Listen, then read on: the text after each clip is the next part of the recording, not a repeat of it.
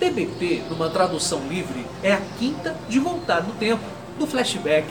A internet tornou o TBT famoso. E qual flashback te dá mais saudade? Quais os momentos que você se emocionou e gostaria de reviver novamente? Tenha saudade, mas não se prenda no passado. Eu sou Renato Silva, porque inovar e motivar é preciso.